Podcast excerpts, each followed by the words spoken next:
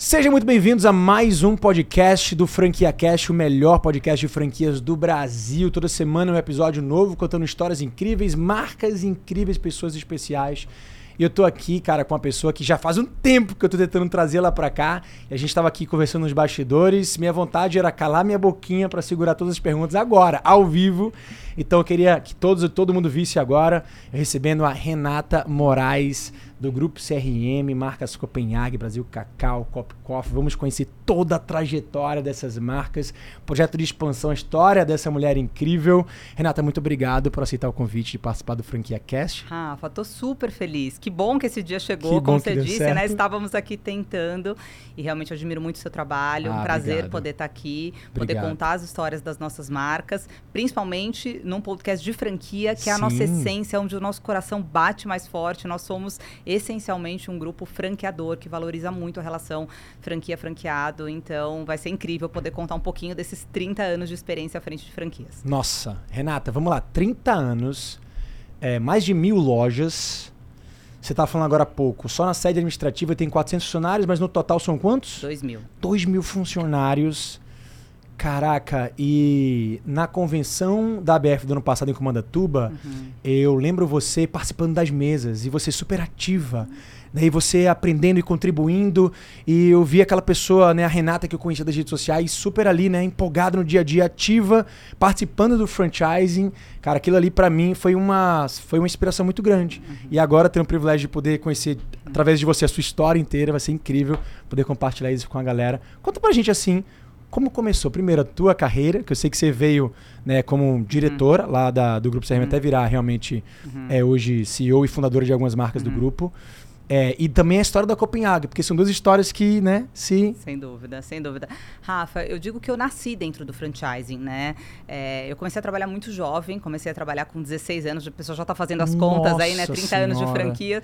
É, mas enfim, comecei realmente muito jovem, com 16 anos. É, na época, a Copenhagen, quando eu entrei, já era uma marca muito bem estabelecida, com 70 anos de história, uma marca Nossa. muito sólida, muito tradicional, com uma qualidade realmente ímpar, não se encontra encontra no mercado hoje um chocolate com a qualidade que Copenhague oferece hoje. E eu vi ali uma grande oportunidade é, de conseguir é, transformar uma marca que tinha e continua tendo um elo emocional incrível com milhares de clientes. É a gente verdade. não vende chocolate, a gente vende um, um, momento que marca, né? Quando eu cheguei já aqui com as minhas sacolinhas vermelhas para deixar um presentinho para vocês, todo mundo já com aqueles olhinhos, porque é. Copenhagen é, é, é, realmente é um momento que você consegue buscar uma conexão emocional. E aquilo, né, ainda muito jovem, tal, estudando marketing, que é a minha área de formação, me chamou muito a atenção. Falei, meu Deus, a gente tem um ativo aqui na mão que não pode ficar restrito a 90 pontos de venda. Na época, quando Sim. eu entrei, é, nós tínhamos 90 lojas ainda, muito incipiente no sistema e só, de E só para deixar abrir um parênteses,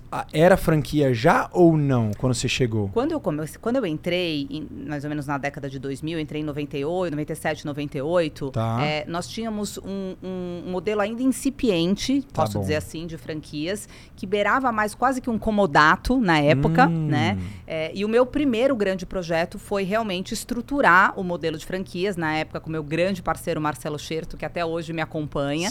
É, e tudo estava iniciando dentro do mercado de franchising, por isso que eu digo que eu nasci já, jun, junto com o mercado quase. E aí acho que nós fomos acho que uma das primeiras grandes redes a realmente se estabelecer como uma grande franqueadora, implantar um programa de excelência, é, transformar suas lojas próprias como lojas escola, e aí com isso conseguir fazer a grande expansão. Mas o que me chamou a atenção naquele momento era como é que eu gero capilaridade é, através de um sistema de expansão que assegure padronização. Isso é franquias, não é Sim, mesmo? Total. Nada mais. Franquias, o que, que é? Você dá acesso, gerar capilaridade, transferindo know-how e garantindo padronização. E hoje nós chegamos ao marco de 1.100 lojas. Nossa Já superamos senhora. as mil, estamos das com 1.100 marcas, né? das três marcas, aproximadamente 650 lojas Copenhagen, 450 Cara, lojas Brasil Cacau. Brasil? É, 450 lojas da Brasil Cacau e Cop Coffee vindo agora como uma vertente com Essa cinco aí. lojas. É, a queridinha dos olhos, não? A, a queridinha dos olhos. Todas as minhas marcas. Ai, que pergunta, que pergunta não pode difícil, falar, né? Mas é porque é mais novinha, que né? Aquela que ainda é bebezinho, minha exatamente. Caçulinha, minha caçulinha.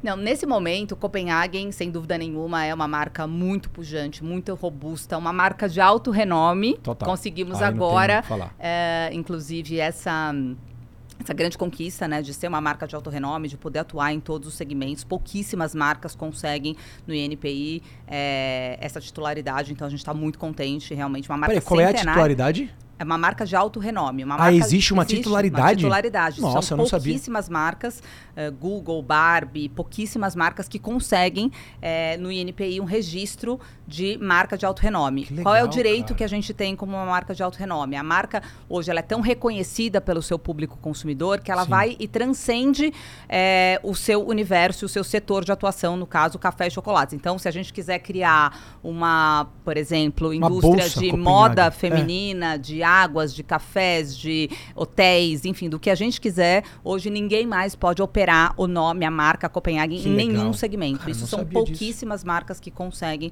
é, essa, esse registro no, no INPI. Então, uh, você me perguntou quem é minha queridinha, não tenho queridinha, uhum. todas as marcas cumprem o seu papel e eu acho que a grande sabedoria do grupo CRM foi justamente essa arquitetura como grupo franqueador. É, eu digo que a maior inflexão estratégica da minha carreira, e entre erros e acertos, talvez esse tenha sido o meu maior acerto, foi mudar tudo ao redor de Copenhagen para não mudar a Copenhagen. Então, nós aproveitamos todo o know-how que nós tínhamos, toda a capacidade produtiva que nós tínhamos, é, toda a propulsão que o negócio traz e conseguimos, através de uma excelente arquitetura de marca, atender diversos públicos consumidor. Então, Copenhagen tem as suas 650 lojas, com uma possibilidade de expansão incrível, que a gente vai conversar muito aqui sobre o nosso plano de expansão, Boa. assim como o Brasil Cacau também, com as suas 450 lojas aproximadamente, mas podendo chegar em mais 1.200 lojas, enquanto Copenhagen ainda tem aproximadamente mais 800 a 900 lojas a serem inauguradas. Com essa excelente arquitetura de marca, a gente consegue atender todos os públicos consumidores, preservando o posicionamento de cada uma das nossas marcas. Legal. Quando se fala em arquitetura de marcas, é interessante a gente entender é, que em todo negócio existem formas de você crescer. Existe forma de você crescer é, aumentando sua carteira de produtos ou serviços, é, melhorando, né, aumentando o portfólio, é, aumentando o ticket e tal, mas em algum momento, se você é muito bom naquilo que você faz e você pode atender outros públicos, né, é, faz sentido você criar novas marcas. Cada marca ela deve se comunicar com um público Sem específico, dúvida. né? E foi isso que vocês fizeram. A Copenhague ela, ela é uma marca cinco estrelas. Tem até no, no uhum. nome né, da, da marca lá as cinco estrelas da Copenhague. Uhum. Toda a comunicação visual se vetou com. Inclusive, Andrew, fala só pra gente. Bota aqui, ó. Bota aqui pra galera poder ver. Uhum. A, as sacolas da, da Copenhague. Se der para abrir um, uma dessas sacolas e botar produto aqui também, Presente pode fazer, porque é isso mesmo aqui, ó. Aqui hum. podcast é isso mesmo, ao vivo. Olha só, bonitão, cara. É essa, é icônica, aqui, né? Icônica, Esse vermelho, o vermelho é muito icônico, Copenhague. Demais. É uma marca que está tão bem consolidada que o, o, automaticamente ela tem ícones e assets que a gente chama que você não precisa assinar Copenhagen. Se eu chegasse aqui, provavelmente, com essa mesma sacola, sem a nossa logomarca, você diria que é um é produto Copenhagen. É Tamanha notoriedade e a potência que a marca tem ao longo desses 95 anos de atuação aqui no mercado. É... Isso, isso é marca, né? Assim, a gente, a gente olha, bate o olho, a gente sabe o posicionamento. É um posicionamento bem, muito claro, muito, muito claro. bem definido, né? Aquele público mais premium, com alto valor agregado. É, e aí você, vocês decidiram, depois de um tempão, abrir, fundar. Porque você uhum. fundou a marca. Você não fundou a Copenhague. Não. Né? A Copenhague já existia, como você falou, 70 uhum. anos de existência. Ai, que delícia. Era um negócio... Olha, lá já tinha as inhabentas novas. Olha só, gente. Inhabentas novas aqui, ó. Banoffee, cappuccino e Nossa, frutas tem que vermelhas. sair provando isso, galera. Vai ser difícil a gente acabar esse podcast hoje aqui, hein, Rafa? Você ainda come Olha chocolate assim, Renata? Todo não? dia, com É sério? Certeza. Você consegue manter fit assim mesmo? Vou te contar mais um segredo de poder comer chocolate. Olha, trouxeram até lançamento para vocês. Esse aqui ainda não está nas lojas. É língua de gato? Tablete Língua de Gato. Língua de Gato cresce gente. a sua família. Todo mundo conhece a caixinha tradicional. Sim, total. Mas hoje a gente tem toda a linha de tablets, inclusive com uma formulação nova, incrível, que é o Extra Cremoso. É um chocolate mais leite de língua de gato maravilhoso, que vocês Caraca, vão adorar meu. conhecer. Mas falando um pouquinho sobre, sobre a arquitetura de marca, né, Rafa? Eu acho que. Eu brinco que as pessoas conhecem um pouco da minha história e, e dizem assim: nossa, a Renata é uma estrategista e ela tem um viés inovador muito forte. Eu acho que o meu viés inovador ele vem da minha responsabilidade de ser precursor Né? Eu, eu digo que o, que, o, que o precursor ele tem que inovar sobre, sobre outra ótica. Né? A Copenhague existe há 100 anos. Quantas marcas brasileiras, Nossa. infelizmente pouquíssimas, adoraria né, que nós tivéssemos mais marcas, conseguiram chegar uh, nessa pujança, nessa robustez, nessa solidez, nessa consistência acima de tudo. É, então, isso tudo só acontece porque a gente inova muito. Por mais controverso que pareça, né, o precursor ele não pode se apoiar em sucesso passado. Ele tem que o tempo todo construir os seus próximos 100 anos. Eu digo que se alguém me perguntasse aqui se fosse possível dosar o meu tempo, eu diria que eu coloco talvez 1, 2%, no máximo 5% de tempo no passado, respeitando muito o meu legado, sem dúvida nenhuma, aprendendo e valorizando e agradecendo tudo que nos fez chegar até aqui, mas nós, como CRM, como time executor, a gente coloca muita energia para construir os próximos anos. E esse aqui é um grande exemplo, né? Eu digo que se eu pudesse tangibilizar numa frase o que é inovação sobre a ótica do, do, do precursor, eu diria que é tão simples e tão complexo quanto traga novidades, mas não mexa na minha benta. Veja bem, né? é fácil de tangibilizar. Eu falo isso nas minhas reuniões de trabalho. Eu falo, pessoal, como é que a gente vai estar tá à frente do nosso tempo, respeitando, né? E aí eu consegui responder essa pergunta, que é: hum. existe uma diferença muito grande entre, entre ter tradição, que é esse, essa posição única, sólida, super importante que a gente tem que honrar, e ser tradicional. Quando você tem tradição, você se responsabiliza com a inovação. Quando você se comporta como uma marca tradicional, você cabe dentro daquele rótulo e muitas vezes você deixa de inovar. Então, quando a gente Uau. traz, por exemplo, uma extensão de linha com língua de gato, que eu acabei de dar o exemplo aqui com Inha Benta, eu estou fazendo o quê? Preservando a minha benta tradicional com a mesma fórmula secreta do seu Davi Copenhagen desde 1928, um trabalho artesanal feito realmente assim dentro de uma sala de artesania numa fábrica super moderna, que ao mesmo tempo que produz trufas, milhares de trufas por minuto para atender, por exemplo, o Brasil Cacau, preserva é, a fórmula e a artesania de um bombom cherry brand, de uma inha benta que ainda é feita dentro de um processo muito artesanal. Mas para isso eu posso olhar para o futuro. Eu posso criar um festival, por exemplo, e apresentar novos sabores de inhabenta em forma de sobremesa, que hoje viralizou. Quem ainda não conhece inhabenta S'mores é em todo o Brasil. Você come hoje uma inhabenta Copenhagen nas lojas com sorvete, Nossa, uma série de coisas que não. a gente está adicionando experiência dentro do ponto de venda. Sim. Então, é, é essa equação que faz a gente continuar essa história de sucesso. Manter aquilo que nos trouxe até aqui, com muito cuidado, quase que como guardiões. A gente tem um time lá que chama os Guardiões da Tradição Copenhague, mas também um time que nos provoca muito a dizer: sejam tenham tradição, mas não sejam tradicionais. Como é que a gente vai inovar sobre o ponto de vista do precursor? Cara, adorei essa, essa incrível, frase. Adorei né? mesmo, incrível. É, eu queria entender mais a fundo. Você falou de engenharia de marca e a gente falou da diferença entre Copenhague e Brasil Cacau. Nitidamente, Copenhague para um público mais premium, Brasil Cacau é um produto bom para um público mais popular. Resumindo, é basicamente uhum. isso, né? Mas tem muita estratégia por trás. É, quando você cria um plano de expansão para a Copenhague da vida, por exemplo, você vê que existe um limite, né? Não sei qual é o limite. Você vai me dizer, sei lá, dentro do estudo de franqueabilidade, uhum. você previu, sei lá, mil, dois mil, cinco mil, não sei exatamente. Mas com certeza você consegue duplicar esse tamanho só em você olhar né, para um outro tipo de público, como a do Brasil Cacau, e entender que o teu negócio vai ter vários negócios dentro de um. E aí você tem uma terceira marca agora que você lançou, uhum. que é a Cop Coffee. Quero uhum. muito saber sobre ela, os motivos do lançamento dela, a diferença entre ela e outras, qual é de fato o uhum. fator de franqueabilidade que ela tem e várias coisas. Mas é, eu acho que essa. A gente tem que fazer uma, uma comparação até mesmo sadia é, não tem como falar do mercado de chocolate no Brasil sem pensar em uhum. Copenhague e, por exemplo, uma Cacau Show. São uhum. dois grandes players desse segmento. A Cacau Show, ela não fez o que vocês fizeram no sentido de engenharia de uhum. marca, né? De pensar em novas marcas. Cresceram uhum. só, só com a Cacau Show e tem o seu limite. Uhum. Copenhague, o grupo CRM fez diferente com a Copenhague.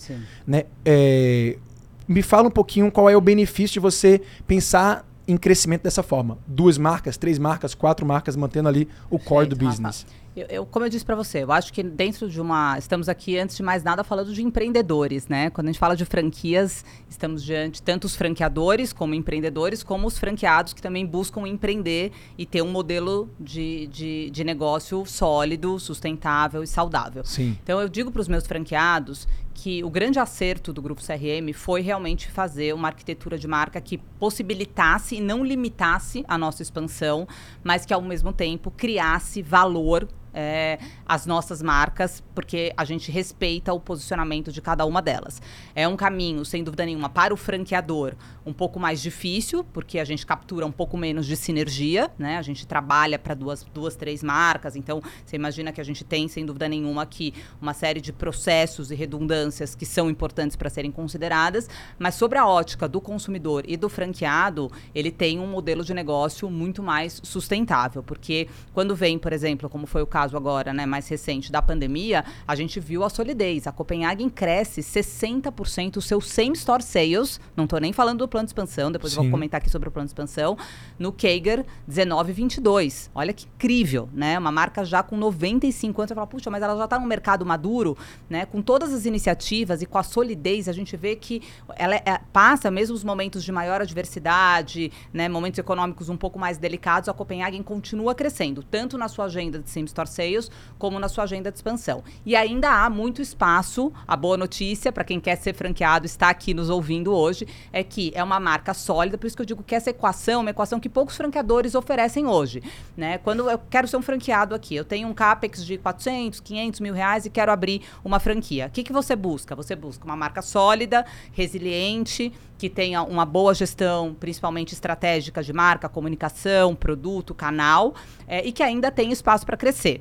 E aí, quando a gente olha, não só dentro do segmento de chocolates, mas dentro do segmento de franquias como um todo, beleza, moda, muitas dessas marcas que se enquadrariam em termos de robustez, solidez, muitas vezes ou não oferecem espaço para crescer, ou estão fechadas para franqueados da rede, é, ou muitas vezes têm um modelo de, de, de, negócio de maior complexidade. A Copenhagen, ela reúne um modelo de negócio sólido, de baixa complexidade, são 150 SKUs, com grade semanal, quinzenal, é, o produto, apesar de ser um produto perecível, ele tem um shelf life de quatro meses, então a perda histórica de um franqueado é de 1%, é muito baixa. Né? A gente trabalha com uma, um, um, volume promocional muito pequeno, então com isso o markup do franqueado é um markup, markup muito saudável. Isso é muito bom. E ainda com um plano de expansão de mais 800 a 900 pontos a serem abertos é, inclusive ainda em capitais, ou seja, tem ou seja, oportunidade. Triplicar o tamanho, basicamente. Triplicar. Hoje a gente está com 650, é. a gente deve, né, pode, no mínimo, dobrar, a gente está falando dobrar. aí, mais 600, mas temos hoje um trabalho estruturado pela Bain Company, é, ou seja, uma consultoria realmente Sim. grande que esteve conosco, construindo esse plano de expansão. As safras novas, agora, safra 22 e safra 23, com crescimentos muito significativos acima do DRE projetado, é, e um grupo que realmente valoriza a relação franqueado-franqueador. Isso é cultural, isso é do DNA, isso é o fato da Renata ter começado lá com 16 anos, no campo, vendendo, se relacionando com o franqueado. Eu acho que esse é o maior ativo que o Grupo CRM, como franqueador, pode oferecer. A relação que a gente tem e o cuidado com o NPS do franqueado. De fato, a gente valoriza muito esse nosso primeiro cliente gente, por ser uma marca que tem um NPS muito alto com o consumidor, a gente é muito rigoroso no processo de seleção, de capacitação, de jornada de excelência com o nosso franqueado, porque a gente precisa que ele esteja satisfeito com o nosso negócio para que ele possa também oferecer. A gente não vende chocolate, a gente vende uma experiência, a gente vende um momento que marca. Então a gente precisa do nosso franqueado muito engajado. Esse é um stakeholder muito importante dentro do nosso ecossistema. Então, é, Copenhague ainda cabe em 800 a 900 lojas e Brasil Cacau, com essa arquitetura que nós fizemos, naquele momento, onde parecia que o mercado de Copenhague estava um pouco mais restrito. Quando foi que a Brasil Cacau nasceu? 14 anos atrás. Cara, muito 14 mais anos atrás, né? Então, naquele momento foi muito estratégico, por isso que eu digo que foi, sem dúvida nenhuma, o maior acerto da minha carreira, a maior inflexão estratégica, mas o foi maior, esse acerto, o maior acerto. Eu acredito, sem dúvida nenhuma, que o maior acerto tenha sido essa escolha entre muitas dúvidas, né, que existiam na época o que que de tinha na época fazer. De, de, de uhum. Traz pra gente assim, o que, que era de dúvida, qual era o contexto essencial Não, a naquele dúvida momento? era se a gente faria essa expansão um pouco mais gradual e lenta com Copenhagen, aguardando o próprio mercado amadurecer, tá. ou se a gente aproveitaria todo Porque o know-how... naquela época era um momento de crise, era isso, né? Vivia uma crise, é, é, era, era um isso. Era um momento tá. onde a gente não entrava em cidades de menos de 200 mil habitantes, onde a gente estava hum. predominantemente em shoppings, então a gente não tinha ainda um modelo validado que a gente poderia ir com uma expansão muito massiva para a rua, que é o que está acontecendo hoje. Tá. É, enfim, existia um momento econômico também não tão, não tão favorável. Então, naquele momento, eu vi uma oportunidade como empreendedora de utilizar o conhecimento que nós tínhamos do mercado de franquia, o know-how industrial é, e toda a capacidade produtiva também instalada que a gente tinha lá para criar uma nova marca. E com isso a gente preservou e criou um status de marca que é, você citou aqui, né, um, um, outro player de chocolate não consegue chegar. Né? A gente vê que, de fato, existe uma diferença muito grande entre a sacolinha vermelha e a sacolinha marrom.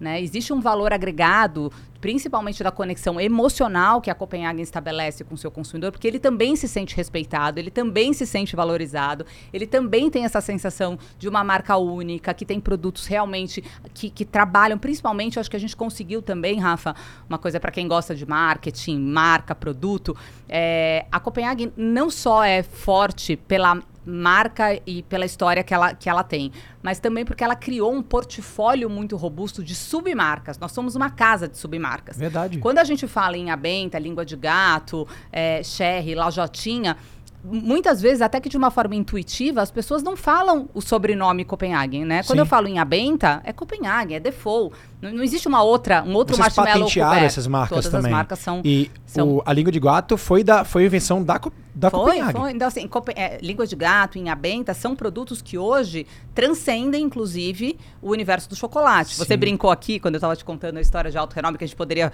por exemplo, criar uma marca de bolsas, etc. Por exemplo, acabamos de desfilar no Fashion Week, né, com, com Inhabenta. Acabamos de criar uma collab com Arezo, com mais de 20 mil peças vendidas Caraca. com língua de gato. É, já fizemos parcerias incríveis por exemplo, com reserva, com camisetas língua de gato. Estamos agora, inclusive, essa semana, lançando mais algumas collabs incríveis. Então a gente vai mesmo fora do universo, a gente tem um comportamento jovem, inovador, disruptivo, contemporâneo, que a gente consegue extravasar o mercado de chocolates, porque as marcas são tão fortes, tão icônicas, que elas permitem que a gente vá além do que apenas a venda do chocolate, mesmo que essa venda seja uma experiência memorável, mesmo que essa venda seja carregada de valor agregado e de elo emocional. Então, é, é, nós somos uma casa de submarcas muito fortes também. Isso tem um valor incrível é, que a concorrência não consegue estabelecer, né? Não consegue buscar um análogo das nossas submarcas que são tão fortes. Eu também operei Lindt no Brasil, né? Por quase cinco anos, fui responsável por... Isso dentro do grupo CRM? Isso, nós fizemos uma joint venture, eu fui responsável por, por colocar 50 lojas no Brasil. As primeiras? As primeiras cinco. Hoje eles estão com 65, enfim, faz dois anos que eu é, não faço mais parte da joint venture, mas durante o período que eu estive lá, eu coloquei 50 lojas no Brasil, e eu posso dizer, eu acho que esse é o maior exemplo que a gente tem dentro de casa, Sim. inclusive para franqueados aqui que estão nos ouvindo, do quanto a nossa marca Copenhague é robusta. Veja que nós operamos, colocamos lojas Lind nos mesmos shoppings, nos melhores pontos, esquinas, escolhemos a dedo. É, lojas muito bem posicionadas, um chocolate maravilhoso, não, é, não é, incrível, e a gente não sofreu canibalização nenhuma canibalização, porque os consumidores entravam na Copenhagen e diziam: eu quero em abenta, eu não, é, eu quero chocolate. Uhum. A gente criou um desejo pelas nossas submarcas, Cara, é por forte. aquilo que não encontra na concorrência. Né? Então a gente sentiu assim eh, muito pouca canibalização nos primeiros meses, efeito novidade, e depois do terceiro, quarto mês a gente já não sentiu. Porque o posicionamento é parecido, né? Uma marca europeia, é suíça, o, né? O Suíça. é francesa. Suíça. Suíça, Suíça é, chocolate de altíssima qualidade, enfim, um prazer, foi um grande case na minha carreira profissional. Fico muito orgulhosa de ter operado esses cinco anos aqui e ter contribuído e, e aprendido também bastante. Foi um contrato é... de master. Foi master? nós tínhamos uma joint venture onde a gente operava o retail no Brasil. Então nós éramos todas as lojas próprias é, eram ficavam sob responsabilidade dessa dessa joint venture. Foi o primeiro país no mundo a fazer um, um, um modelo de negócio como esse, justamente pela notoriedade, pela, pela experiência que, que, a gente tinha de contrato com shoppings, Sim. de como é, fazer a busca pelo ponto ideal. Então, para eles foi, foi perfeito, assim, foi, assim, né? Foi muito bom e nós também aprendemos muito com eles, sem dúvida nenhuma. É, então, acho que a gente tem essa, essa solidez, né, de saber operar o canal, de saber operar muito bem as marcas, ter um portfólio muito robusto. Língua de Gato em Abenta hoje já são muito mais do que o próprio produto, não só porque eles vão para outras áreas, como a gente comentou aqui, mas dentro, inclusive, da estratégia de extensão de linha. Então, hoje eu encontro um panetone, língua de gato, um ovo de Páscoa, língua de gato, uma sobremesa, língua de gato. Não, e aí começa. Língua de gato é sensacional, meu Deus do céu. Então, você é consegue ter várias apresentações do produto produto, desde um tablete, uma colher, um acompanhamento de cafeteria. Cafeteria foi um grande drive também que nos blinda muito em relação à concorrência. É, hoje, as nossas 650 lojas, eu diria para você que nós somos a rede de cafés também mais forte uh, no mercado premium no Brasil, né? Não tem outra rede com 650 lojas de café premium no Brasil. É, então, essa combinação do café com chocolate, do presente com a rotina, Sim. do dia a dia com a ocasião especial, torna Sim. essa equação de Copenhague muito única. E antes da gente falar de Brasil Cacau, é, que você falou que foi sua grande, seu grande acerto, ainda falando dessa questão da extensão das marcas, das submarcas, eu acho que fazendo isso também, é, é, vocês criam uma certa blindagem uhum. dentro do mercado de chocolate, que muitas vezes acaba dependendo dessas sazonalidades, né? De Páscoa e Natal, dúvida, como as duas principais, dois principais né, meses ali é, de faturamento. Porque, uhum. como você falou, tem gente que chega lá não quer um chocolate, quer uma uhum. menta. E o café também é relevante, né? Muito relevante. Quero tomar aqui um cafezinho.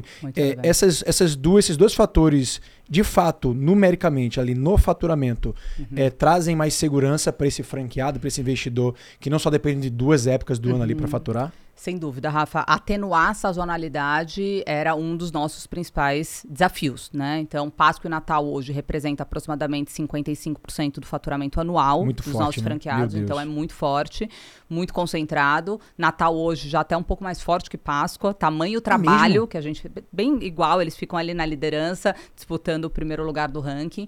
É, mas a gente faz, fez um trabalho realmente muito grande de crescer. E eu acho que isso, mais uma vez, ó, os números não me deixam mentir aqui mostra o quanto nós somos uma marca de presente.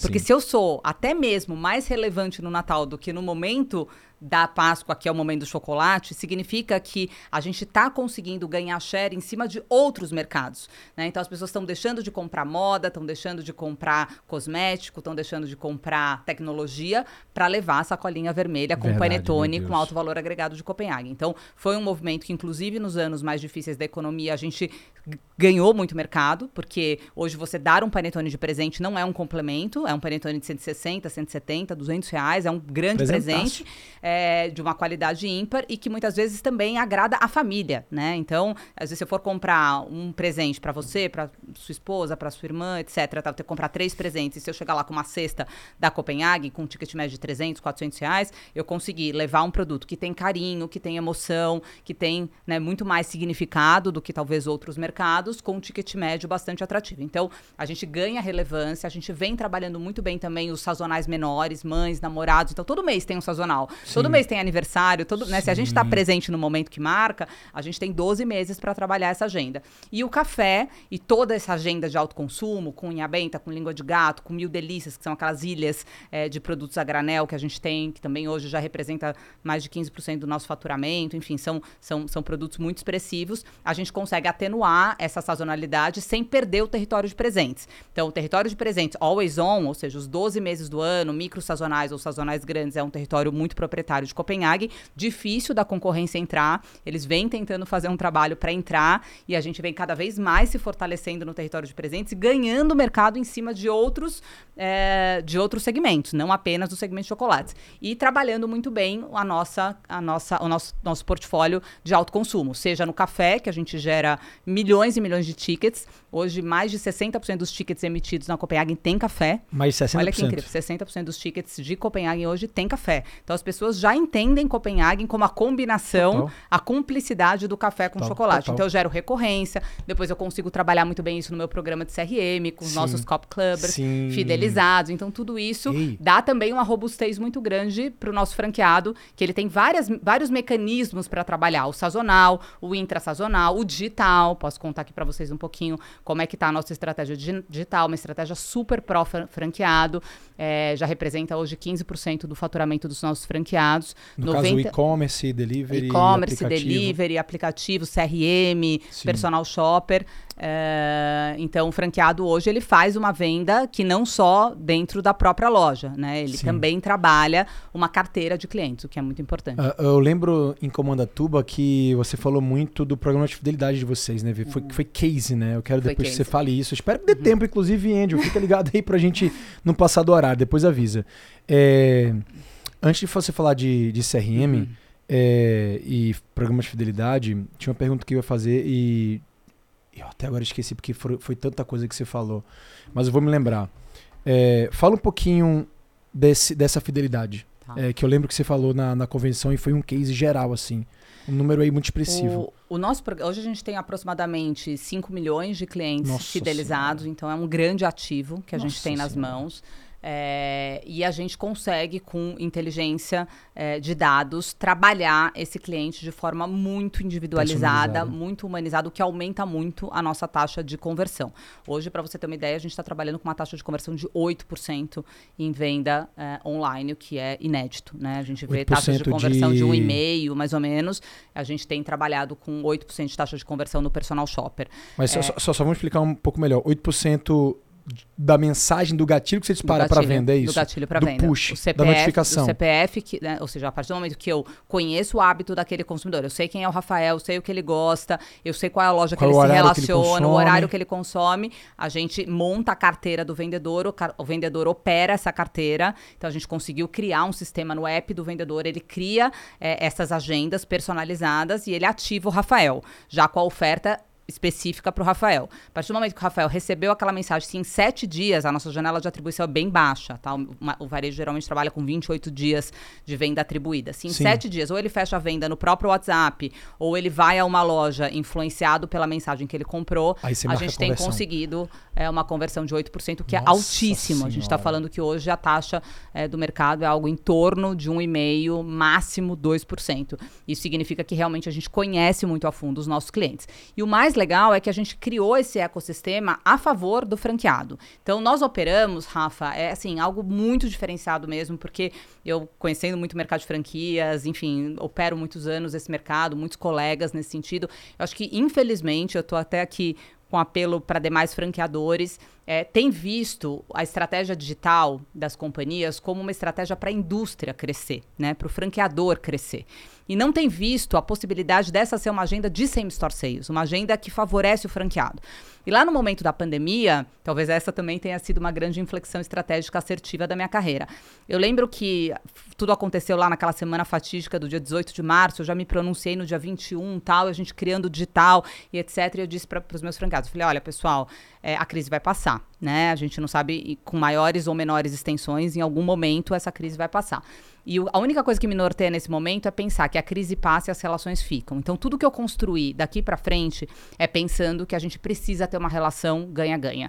Né? Vocês precisam ganhar também com o legado da pandemia. Então, eu não vou desenvolver um plano de contingência. Eu vou desenvolver e pensar numa estratégia que a gente venha fortalecer o nosso ecossistema. Isso foi muito importante, porque daí a gente criou um sistema que a gente opera praticamente como um marketplace. Então, a gente só captura o pedido.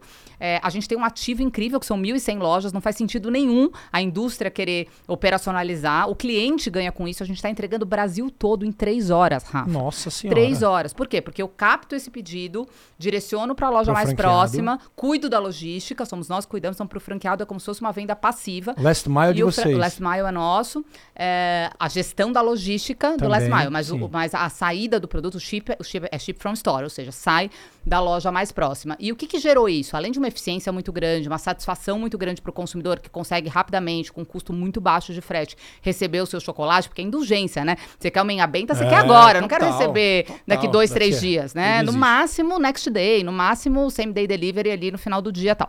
Então a gente conseguiu é, estabilizar esse sistema com um excelente NPS.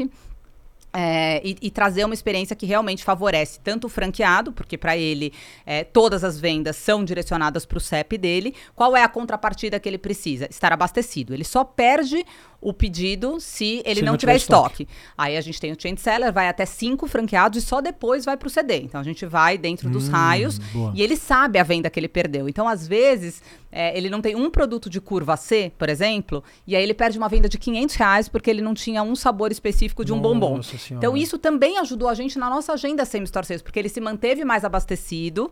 Com isso, ele também começou a vender mais é, na venda física. Sim. Não só na venda digital, mas na venda física. Então, olha que interessante como que a gente conseguiu, com um único gatilho de muita transparência, uma comunicação muito transparente com o nosso franqueado, dizendo, olha, é para vocês, não tem take rate, a gente não cobra nada do franqueado. Nadinha? Nadinha.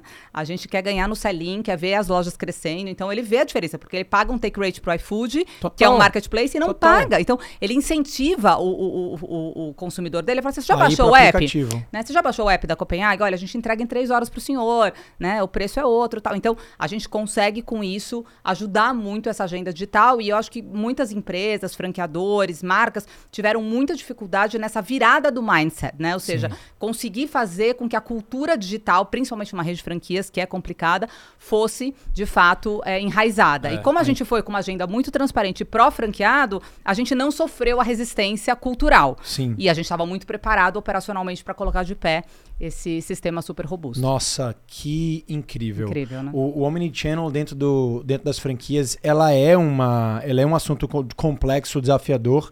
E a gente vê muita marca é, não envolvendo o franqueado uhum. dentro do Omnichannel, não dando participação para ele, muito menos nem sem cobrar nada. É, durante a pandemia, a gente viu uhum. muitos casos de franqueados. Eu meio que virei o saque social das franquias no Brasil, sabe, Renata? A galera quando não quer recebeu reclama... nenhum meu, né? Não, não, o seu não recebi não, o seu não recebi não. É verdade. Ó, mas, franqueado, assim, não cobrando take rate, passando 100% da venda dele, ainda não achar bom. Não tenho o que reclamar. Mas, a gente assim, cuidando da logística, deixando tudo certinho para ele. Venda passiva, né? Pois é. Eu não vou falar aqui da, das marcas e uhum. tal, mas assim, a quantidade de, de gente que veio reclamando para mim, Rafa, uhum. cara, eu tenho essa franquia, você não sabe o que aconteceu comigo na pandemia. Eles lançaram o e-commerce deles, começaram a vender muito, é, uhum. varejo, roupa, uhum. começaram a vender muito direto do, da indústria coleção. e tal, não sei o quê. Uhum. É, e a gente ficou aqui com o estoque encalhado, sem conseguir vender, só ali uhum. pelo WhatsApp e tal, e o e-commerce dos caras bombando. Eles não tiraram nada, pegaram até o meu cliente que estava no meu CRM, vendia direto pro cliente sem passar por mim nem nada. Eu fiz, caraca, meu, e agora? E os franqueados tudo reclamando e tal, enfim, não deu muito bom não para essa marca. E aí várias tentaram implantar, mas aí se depara também hum. com complexidade de sistema, né? Porque Sim. tem muita tecnologia envolvida, né, Renata? Muita, muita tecnologia, muita. muito sistema. Se você for internalizar, meu Deus do céu. Sim. Então, se você não for grande, robusto, com musculatura, a gente imagina... opera Vetex, né? Vetex hoje já está bem preparada é, e depende da parametrização do entendimento comercial que você tem sobre o negócio. Então, para nós era premissa ter um parceiro forte que pudesse Sim. nos atender na demanda, né? O que direciona a estratégia. Depois a gente encontra, sem dúvida nenhuma, o melhor parceiro que consiga envelopar a nossa estratégia. Total. É, voltando para a pergunta que eu, que eu lembrei, é, você falou de café, né? E uhum. que café hoje representa 60% dos tickets das lojas. Você falou 60, Perfeito. 65, não lembro exatamente. É, e é também o responsável por é, criar essa camada de fidelidade que muitas vezes no varejo, uhum. é, eu tenho muito empreendedor pequeno é, que fala, cara, mas o meu varejo, é, meu varejo é rápido, eu não consigo pegar o CPF do cliente, eu não consigo criar um sistema. Uhum. E eu faço, meu irmão, velho, cria uma forma de você capturar um CPF, é, nem que seja para um plano de fidelidade e tal, não sei o que, mas uhum. o café ele gera esse sentimento, né? Você falou 5 uhum. milhões, eu imagino que muitos deles vieram pelo café, você passa uhum. mais tempo lá e tal, tem mais, uhum. é, é, tem mais formas de você convencer e atender o cliente para entrar dentro do CRM. Sendo que o café da Copenhague, ele é limitado, né? Ela não é uma cafeteria, uhum. né? Sim. Ela é dois em um, mas assim, uhum. eu mesmo já me deparei várias uhum. vezes indo para lojas da Copenhague, que não são lojas de grandes, são lojas pequenas. O CTO, essa matemática tem que fechar para vocês Sim. também em algum sentido. É, então vocês não são aquela cafeteria que tem milhares de espaços para você sentar. Muitas vezes você vai para Copenhague, você vê aquelas três mesinhas lá lotadas e fala: "Eita, caramba. Não, não vou para Copenhague tomar um café, vou para outro lugar, não tem espaço". E aí foi, foi exatamente dentro desse contexto, desse desafio que você decidiu pensar na Cop Coffee? Foi mais ou menos assim? Olha, a Cop Coffee nasceu, minha caçulinha, em 2019, com o objetivo de, mais uma vez, mudar tudo ao redor de Copenhague para não mudar a Copenhague. Por quê? Eu acho que você colocou muito bem aqui a tua visão como consumidor. Eu adoro, Sim. eu aprendo sempre que eu ouço as histórias aqui. Por quê? A Copenhague é uma chocolateria que oferece um serviço delicioso de café.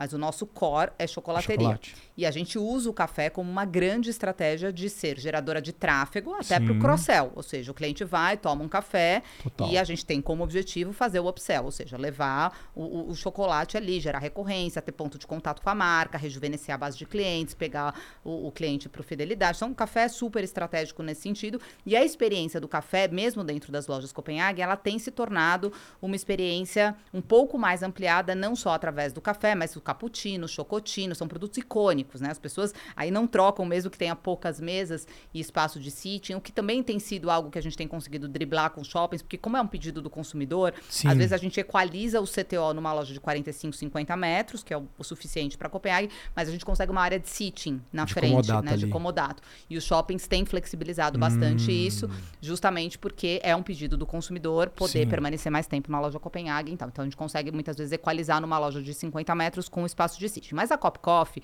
ela tem dois objetivos aqui muito simples. Primeiro, ela traz um ponto de rejuvenescimento para a marca Copenhagen, porque ela é uma cafeteria, diferente da Copenhagen, ela é uma cafeteria que oferece também uma linha mais on the go de chocolate. Então, o que a gente fez foi entender qual é o espaço dentro do coração do consumidor que uma Cop Coffee vai ocupar e que uma Copenhagen vai ocupar. Para não então, concorrer. Para não concorrer. Então, Copenhagen é uma chocolateria que tem um bom cardápio de café, assim como Cop Coffee é uma excelente cafeteria com mix completo, salgados, doces, sobremesas, milkshakes, um cardápio grande de bebidas. Então, por essência, ela é uma, uma cafeteria, cafeteria, e é o inverso, né? Ou seja, mais de 70% da venda vem de itens de café, salgados, bebidas e 30% vem do chocolate. Então, o nosso trabalho está muito bem feito e os números estão mostrando isso, né? É, porque 60% dos tickets, como eu disse na Copenhagen, é café, mas representa 25, 30 do faturamento. Então, é exatamente a mesma fotografia. 70 café, 30 chocolate na Nossa. Cop Coffee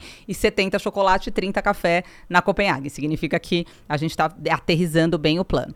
E nesse aprendizado todo de 2019, a ideia era colocar dentro do plano de expansão é, Cop Coffee em centros empresariais, a gente conseguir fazer um CAPEX menor de 250, 300 mil, para ter uma cauda longa de expansão de cafeterias com a marca Copenhague. A hora que você chancela com Copenhague, isso ganha, sem dúvida nenhuma, Porque uma notoriedade muito né? Ele é grande. Cop, né? Coffee, Cop Coffee Copenhague. By, é Copenhague, né? Ele assina Copenhague. Diferente de Brasil Cacau, que tem uma Sim. estratégia individual, como marca única, que vem com outro posicionamento. Cop Coffee, ela é um spin-off. Ela é um spin-off das cafeterias Copenhague. É assim que a gente hum. desenhou o planejamento estratégico dessa marca.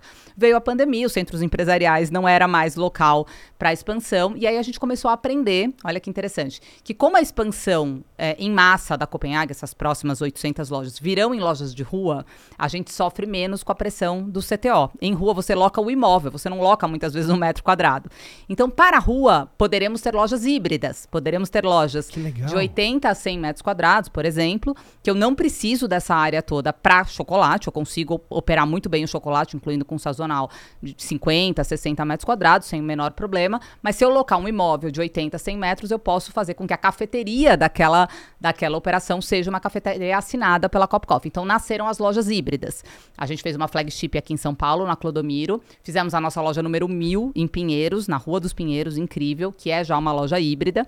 É, e reformamos a nossa loja da Augusta é, para entender, inclusive, qual é o uplift que a loja tem quando ela deixa de Boa. ser uma loja Copenhagen para ser migra, uma né? loja é, híbrida Copenhagen Cop Coffee. Estamos ainda testando os resultados recentemente, aqui de dois, três meses que a gente concluiu a reforma.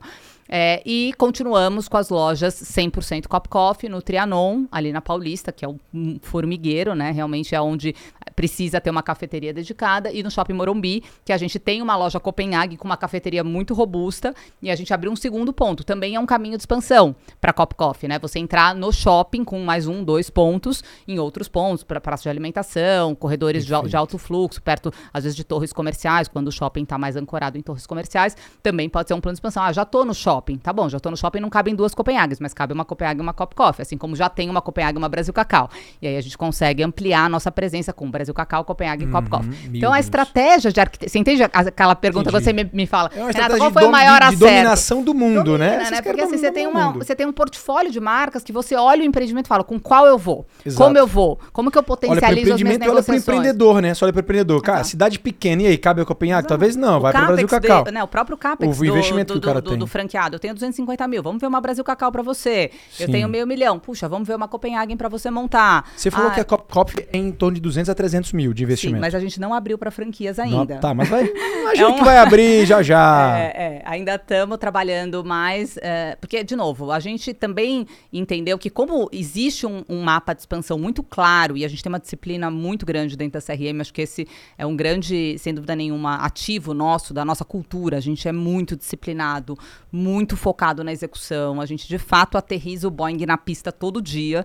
Aham. É, então, a gente não cria muitas distrações. A gente entende qual é a nossa estratégia, elucida ela o tempo todo para o nosso time, para todos os nossos stakeholders, os próprios franqueados sabem com muita clareza qual que é a nossa estratégia e a gente persegue sem grandes distrações, o que faz a gente trazer resultados acima do que o mercado traz, justamente por essa disciplina que a gente coloca. Então, como tem um plano de expansão muito claro para Copenhague, um plano de expansão muito claro para Brasil Cacau, Cop Coffee ainda continua em laboratório. A gente tem lojas próprias operando o sistema híbrido. Olha que bom, já saiu aqui um aprendizado sim, novo, né? Sim. Que a princípio ela não nasceu com esse objetivo de, de ser híbrida. A gente tem aprendido também muitas coisas na cafeteria do Cop Coffee, que a gente entende que, mesmo não sendo loja híbrida, dá pra gente levar, por exemplo, o sucesso do Brownie, que viralizou no TikTok, né? O Brownie virou a sobremesa mais comentada do, dos últimos tempos. Agora em Abent S'mores, que também foi uma, viralizou mais de 8 milhões de views, enfim, foi uma loucura, porque foram aprendizados dentro do Cop Coffee que a gente trouxe para Copenhague e a gente entende que na cafeteria, isso aqui é Copenhague, as pessoas compram em Abenta. Sim. Se eu puder promover na loja da Copenhague que tem café, uma experiência para ele degustar em Abenta antes de levar para casa, por que não? Né? Não é um ativo da Cop Coffee, é um ativo da marca Copenhague. É, assim como a Cop Coffee tem um papel muito interessante quando eu falei do pilar de rejuvenescimento, que é o jovem pode conhecer a língua de gato através de um milkshake. Olha que interessante. Talvez ele não se interesse num primeiro momento por uma caixa 75, 80 gramas de uma barrinha. Mas se eu falar para ele, eu tenho um filho de 16 anos, Bruno, vamos no Cop Coffee tomar um milkshake? Vamos comer um cupcake de inha benta? Vamos instagramável, interessante? Para ele, é muito mais legal ele ter um ponto de contato com a marca, talvez através de uma experiência de uma sobremesa, de uma bebida mais elaborada, do que na sua forma, nesse caso, um pouco mais tradicional e já mais capitalizada dos nossos clássicos. Então, é um pilar de rejuvenescimento importante. Nossa, que legal. Estratégia completa aí para fazer uma marca crescer, se manter relevante e sustentável a longo prazo. É, a gente está finalizando aí o nosso, nosso tempo, Renata, e eu queria que você falasse um pouquinho daquilo que você é, deixou para o final, que é o projeto de expansão da, da, da Copenhague. Fala para gente. Vocês já chegaram em mais de mil lojas. Mas qual é o futuro disso aqui? Né? Se a gente olha para trás 100 anos, tanta coisa vocês construíram. Você começou com 16 anos, o Mark já tinha 70 anos de, de vida. Você basicamente introduziu o franchising para essa marca, fez ela sair de, sei lá, pouquinhas unidades para esse mundo todo. É, e aí expandiu de forma horizontal com duas marcas incríveis. O que, que a gente pode esperar do grupo CRM dessas marcas para o futuro? O que, que vem por aí? Olha, Rafa, eu, eu me sinto, eu digo que o privilégio é do tamanho da responsabilidade, né? Todo mundo muitas vezes olha pelo lado do que privilégio trabalhar com marcas tão fortes e ter tido a oportunidade de contribuir com um time incrível que me ajuda todos os dias nesses últimos 30 anos. Eu encaro, sem dúvida, e agradeço o privilégio de poder ter contribuído nesses últimos 30 anos dessas marcas que eu admiro tanto, mas me sinto muito responsável, justamente porque eu sei que a gente faz parte da história do brasileiro, das famílias brasileiras e que existe uma grande expectativa de que a gente perpetue né, esse business que deu certo até aqui. Então, quando eu entrei, como eu disse, faturava 38 milhões com 90 comodatos, né, um sistema incipiente de franquias. Hoje, 2023, a gente está com 1.100 lojas, 1,7 bi de faturamento. E eu acho que o que a gente pode esperar e temos mapeado com muita disciplina, com muita certeza das nossas avenidas de crescimento, é, no mínimo, dobrar o tamanho da nossa companhia. A gente já dobrou o tamanho da companhia nos últimos dois anos. Né? Então, foi um crescimento muito exponencial, realmente, nos últimos dois anos. A gente fez um trabalho muito, muito bom, muito focado realmente na expansão, nas avenidas de, de crescimento same-store sales, na, principalmente na, na, nas jornadas de presente, no branding das marcas, investimento cada vez mais robusto. Também é, isso para o franqueado, quando você estiver procurando uma franquia, é muito importante, vou tentar aqui falar de uma forma bastante isenta, é, que você olhe a, não só a história de sucesso, mas se é uma história de sucesso continuada, né? Porque às vezes você tem um momento de sucesso, mas quando a gente vai investir, a gente quer, os nossos franqueados têm 15, 20, 30 anos, né? E espero que eles continuem com a gente, passem para a segunda, terceira geração, estamos lá já trabalhando em alguns planos de sucessão. Então é muito importante entender a solidez e a gente vê Copenhague Brasil Cacau, uma marca com 95, outra com quase 15 anos, trabalhando de maneira muito sólida e muito consistente e com investimentos cada vez mais robustos. Para o franqueado é importante entender como que é a visão né, do empreendedor, dono da, da franqueadora, em relação aos investimentos que são necessários nas marcas. É, a gente cresce ano após ano duplo dígito altíssimo, 40%, por exemplo, de crescimento nos investimentos em marketing das marcas. A gente Caramba. acredita que é importante, olhando né, na visão de médio e longo prazo, fazer investimentos cada vez mais robustos nas marcas. E quando um franqueado compra uma, uma, uma franquia, ele está comprando o maior ativo que a gente tem, que é a nossa marca. Se ele abrir a Maria Chocolates, não vai vender né, a mesma coisa do que se ele abrir uma franquia Copenhague, uma franquia Brasil Cacau. Então, é muito importante que ele entenda essa história de sucesso, suporte que o franqueado, franqueador dá, é, o cuidado, e aí a questão cultural é muito importante, de como o franqueador vê o seu franqueado, como que ele entende o papel desse stakeholder. Hoje, 95% da nossa é, geração de receita vem de franquias. Nossa. Então, assim, não existe, né, outro canal. A gente tem lojas próprias, são 65 lojas próprias, o que também nos dá muita robustez na, na, na, na geração de know-how, transferência de boas práticas para os nossos franqueados, é, na jornada, principalmente, do, do, programa de excelência, que a gente testa muita coisa em loja própria, mas é, a gente cuida muito bem dos nossos franqueados, né? Estava comentando com você aqui nos bastidores que esse ano eu, Renata, como CEO da companhia, já visitei 180 lojas.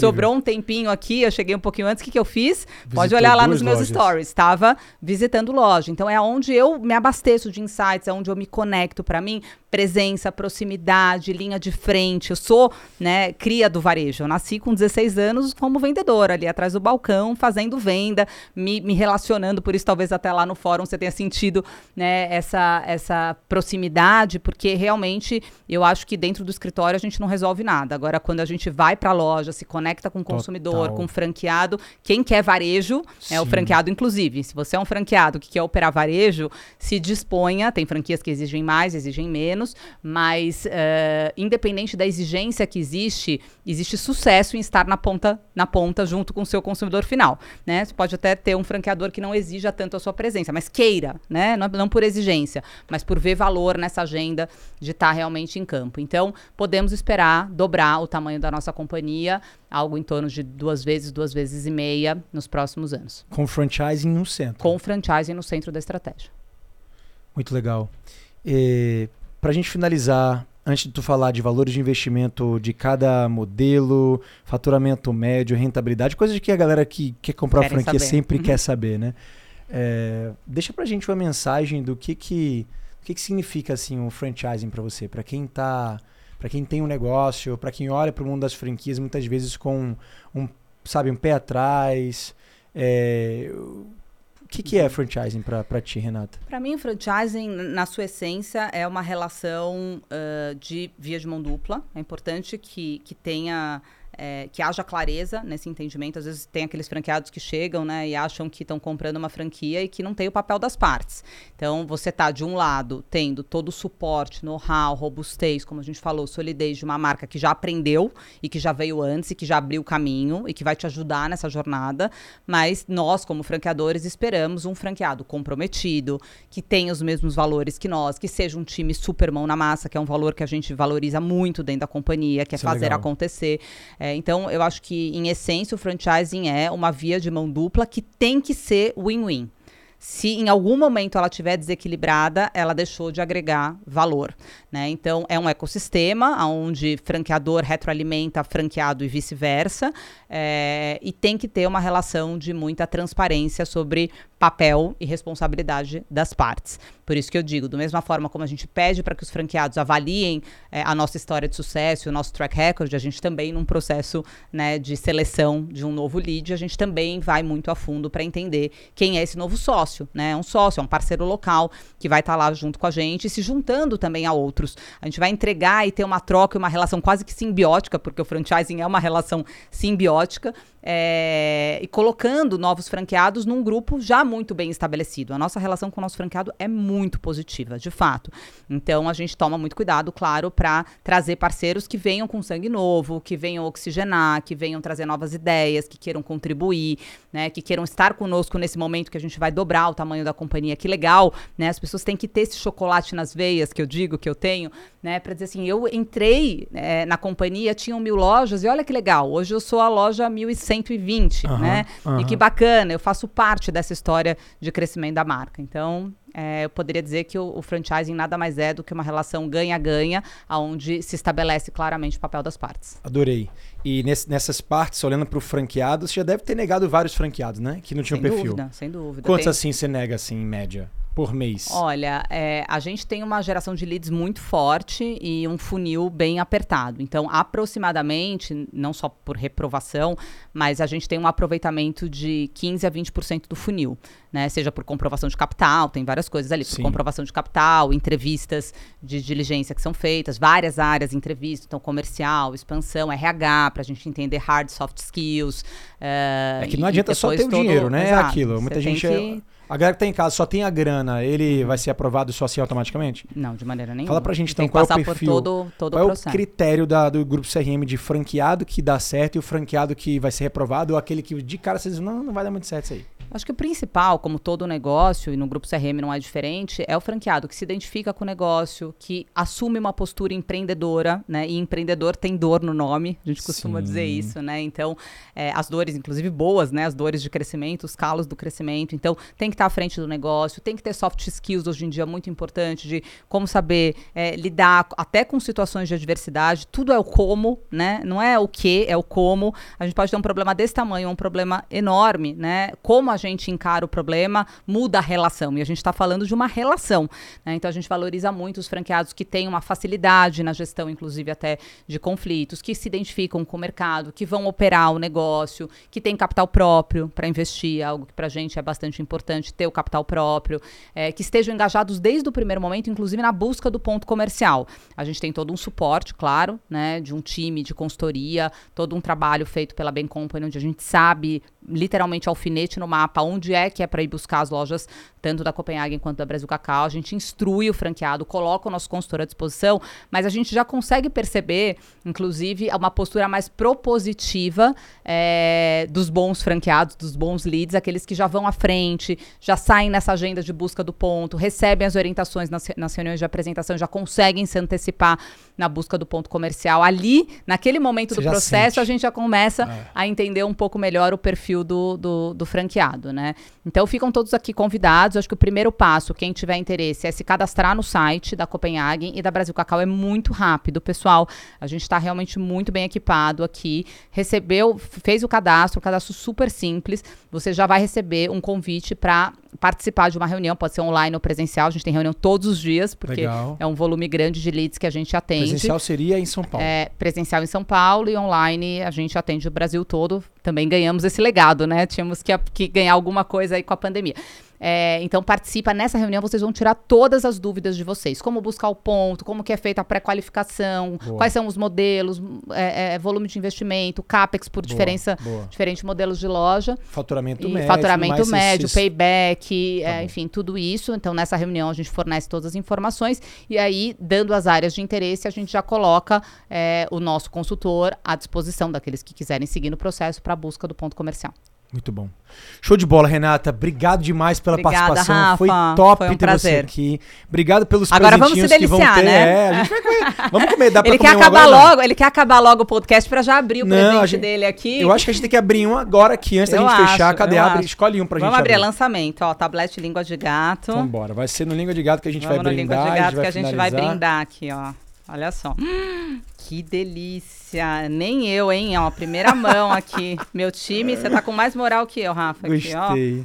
Olha só. Vou pegar esse aqui para você. Ah, obrigado. Muito bom. Renata, valeu. Obrigado pela participação, sua história é inspiradora. Marca incrível. Fiquei mais encantado ainda agora conhecendo a história com a marca, com você ser um prazer a gente poder cruzar nos bastidores aí do Com franchising. É legal você ter deixado essa mensagem pra galera aí. E turma, é isso, ó. Renata Copenhague, Grupo CRM, se cadastra caso você tenha interesse em comprar uma franquia. Se cadastra também no programa Fidelidade. Fidelidade, ó, só aí, entrar no site. Hum. Quem, quem ficou com vontade agora, quer um chocolatinho rapidinho, Nossa. entra lá no app, já pode comprar. A gente entrega hoje mesmo em até três hum. horas em todo o Brasil. Bom demais. É isso, galera. Beijão. Até a próxima, até o próximo episódio. Até fiquei, fiquei sem jeito de falar. Até o próximo episódio. Espero que vocês tenham gostado. Curte esse vídeo, compartilhe com aquele amigo empreendedor. A gente se vê no próximo episódio. Valeu. Beijão. Obrigado, Renata.